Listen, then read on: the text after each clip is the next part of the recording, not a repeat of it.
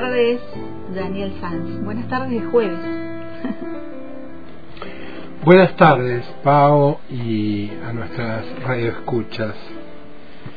Veníamos eh, antes de que mm, este piano que anuncia mientras esperamos la artística correspondiente, eh, veníamos conversando sobre mm, el padecimiento resignado, le llamo yo. ¿Así le llamas? Sí, el padecimiento resignado.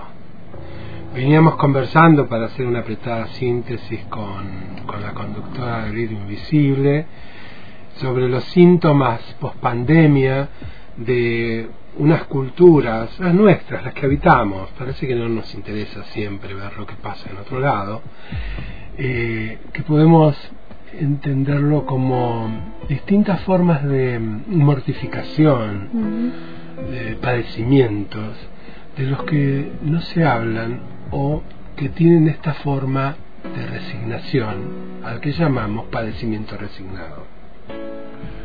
Un maestro que muchos añamos, Fernando Ulloa, tenía una frase que nos gusta y llevaría mucho desarrollarla, pero pero es una orientación importante para nosotras, que es el padecimiento resignado que está a un paso de la pasión política. Antes de desarrollar eso decimos que para nosotras la construcción del desierto, esto es, el territorio que va a ser conquistado, es un territorio de padecimiento resignado. Es un territorio en donde los las causas, los sufrimientos de las mayorías no son no solamente atendidos, sino que no reciben, no digamos ya queja, queja hay mucha, lo que no reciben es la protesta adecuada. Eh, para, para nosotros tiene entonces nuestros espacios, tanto en la radio como ustedes saben, estos espacios son alimento para nuestras clases, para nuestro encuentro con las estudiantes, con los estudiantes, y, y tenemos una idea de que la construcción del desierto que habitamos, del desierto que está por ser conquistado, siempre está por ser conquistado, como lo estuvo y como lo fue, y vienen por más. El desierto es un espacio cultural en donde se lee más de otros lugares que de lo que pasa, y donde se escribe y se lee más desde otros lugares que, desde, que aquí pasa. El desierto es un lugar en donde hay desierto de autoras y de autores, de personas que en lugares como los nuestros, universidades, sistema educativo, radios, medios de comunicación, etcétera, no hay producción que nombre el territorio. Cuanto menos producción del territorio haya, más cercano estamos a la conquista de ese desierto. Ya estamos en el desierto. ¿Qué hacemos en el desierto? Aplicamos herramientas para volvernos autoras, autores de lo que aquí nos pasa, en el territorio y en el tiempo que nos tocó vivir. Con esto saludamos también a un atento radioescucha, que es Juan Martín eh, Barceló, estudiante de nuestra cátedra, escritor, autor, joven autor, de esos estudiantes a los que nosotros provocamos a que escriban, no solamente las ideas de otros, sino los preceptos propios. Él está motivado por un ensayo que estamos construyendo en colectivo, que dice que la escritura es, la cacería de lo necesario. La escritura como cacería de lo necesario es plantear que podemos en el colectivo eh, hacer textos, escriturar, dar testimonio de lo que está pasando y que el modelo de una cacería nos es adecuado. ¿Por qué? Lo digo brevemente antes de pasar a nuestro capítulo de hoy.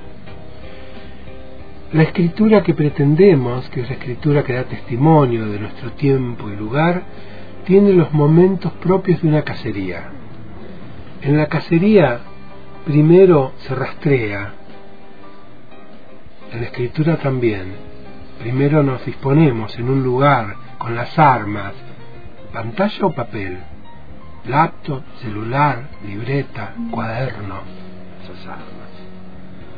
Luego se atisba, se espía, está apareciendo la idea que generalmente es esa escena que tocó nuestros afectos, eso que pasó con el comedor de la facultad que está cerrado, eso con las aulas que no tenemos, eso que significa el 8%, el 80%, perdón, del estudiantado que en los primeros cuatrimestres queda fuera y del que nadie habla, eso que nos toca la sensibilidad, que nos hace parte de la especie. Atisbamos. Luego, con nuestras armas, lo atrapamos, lo apalabramos. Tercer momento, atrapamos. Pero ahí no termina. Atrapar, apalabrar, primer borrador, pasa inmediatamente al cuarto momento, elaboración, cocinar, según el gusto, corregir, leerlo en voz alta, la puntuación, transformar la expresión de sí en comunicación. Quiero comunicar, no solamente quiero expresar, quiero que llegue, que toque. Entonces elaboro. Cuarto momento, cocina. Quinto y último, convidar, compartir. Ese compartir no es solamente fiesta, ni mucho menos. Antes de eso es espejo crítico lo que escribiste vendría mejor que vaya por aquí, que diga esto, esto no lo entendí, eso no me gustó, esto sí me gustó. Entonces nuestro hacer grupal, colectivo de la escritura, es una forma de apalabrar este territorio antes de que se transforme en el desierto, que muchas que no están aquí o que están en otros lugares de poder pretenden.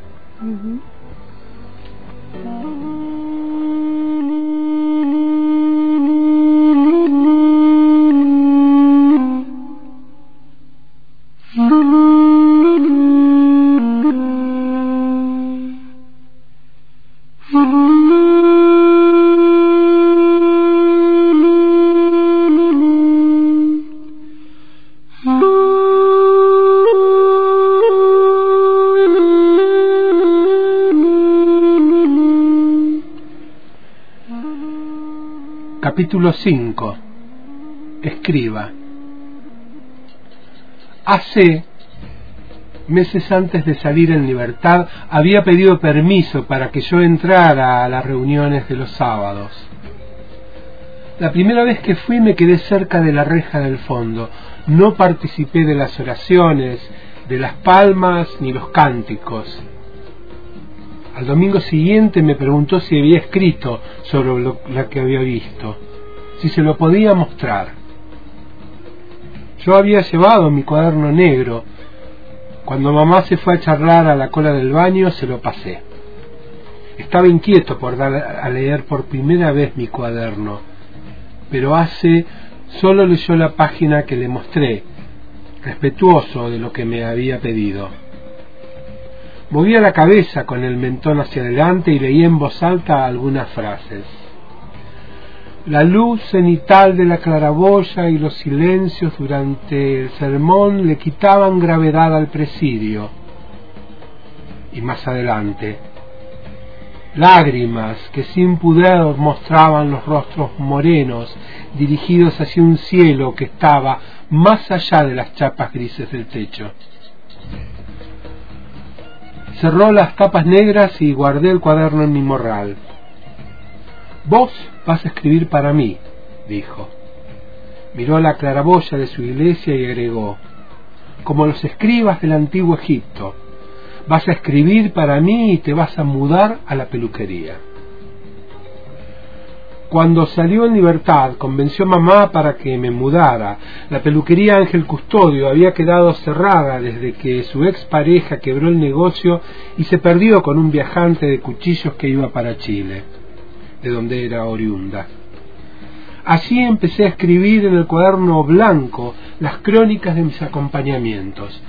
Todas las noches, después de la cena, él se llevaba el cuaderno y me lo devolvía antes de que saliéramos a las reuniones. Él decía que era su secretario. Pero no hice otra cosa que observar y luego escribir sentado en una de las dos butacas de cuero que había sido carmín y el uso había dejado arreboladas. Frente al gran espejo, a veces apoyaba los pies en la repisa, entre secadores de pelo, tijeras oxidadas, cepillos y frascos. A AC le maravillaba la memoria que yo tenía para los diálogos. A mí no me asombraba porque no hacía ningún esfuerzo por recordar lo que se decía. Amaba la voz humana, sus tonos, cadencias, acentos, la respiración y el ritmo de cada hablante, la forma en que reverberaba según su espacio todo lo que en mí era imposible. Por otra parte, saberme leído por Ángel Custodio fue un empujón extra para mis visitas a la Biblioteca Popular de la Conquista. Desde que había empezado a escribir leía con voracidad. Imaginaba que a quienes leía se les había negado decir esas formas en el aire, como a mí. Al leer al Baruch Espinosa asumí que Dios es naturaleza escribí, nunca habrá silencio aquí. La enredadera recibe el sol sobre una rama caída. Desde la quietud que le permite la brisa despliega movimientos que le expanden.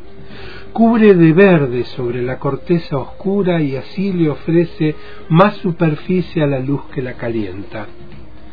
Ese es el deseo, enredadera persistir bajo el sol. No hay lugar para las emociones cuando todo es movimiento. También a su alrededor la humedad sobre la rama caída se disipa y asciende el vapor que toca la cara inferior de una hoja, hasta que el vapor se condensa en una gota que cae. Todo lo que cae, sea gota, rama o dentellada es una peripecia. Los insectos, inundados por la gota, trabajan entre hongos multiformes, intentan un orden vertiginoso, hasta que en la corteza una elevación crece y revienta un brote verde. Se violenta el aire, hay un estallido la calma posterior al estruendo muestra esa forma de abandono que sigue siempre a los momentos de gran tensión. Es una calma aparente, superficial. Nunca habrá silencio aquí, en ningún momento quietud. La enredadera, en perpetua expansión, cubrirá ese nuevo brote, y así hubiese seguido hasta el infinito, pero a las fauces de un animal del que no llegamos a ver más que el marfil afilado de sus colmillos, termina con todo, incluso con un trozo de corteza que nada sabía de la enredadera, y ahora quedó una franja de la luz en la que flotan partículas iridiscentes. Tenía 19 años y había entendido que mi decisión de no hablar no era mala ni buena, era Dios en mí. Y la naturaleza no tiene personalidad, ni acepta que se le imponga moral alguna. Presiento que esta noche soy un lirio en esta curvilínea efervescencia que viene a complicarme la existencia. ¿Por qué no me quedé leyendo un libro? A veces no domino este manubrio amar ninguno es eminencia. No, no, no, no, no. Veré de atravesar la turbulencia antes que todo se me haga mercurio. No sé si es beneficio o maleficio. Poder ver tan de cerca los anzuelos. Querría ser un arpa con su danza. Ah, habrá que conversarlo con Dionisio. Lo de los universos paralelos. Y sonreír mirando en lontananza. Guau, pa, pa, guau, guau, pa, pa, pa, da, guau, pa, pa. Tu corazón, lo sé, me voló lo que miraba. Corazón, mi amor, me voló lo que miraba. Como el viento, chao, se llevó lo que llevaba. Y como el viento, chao, se llevó todo. Muchas gracias, chao.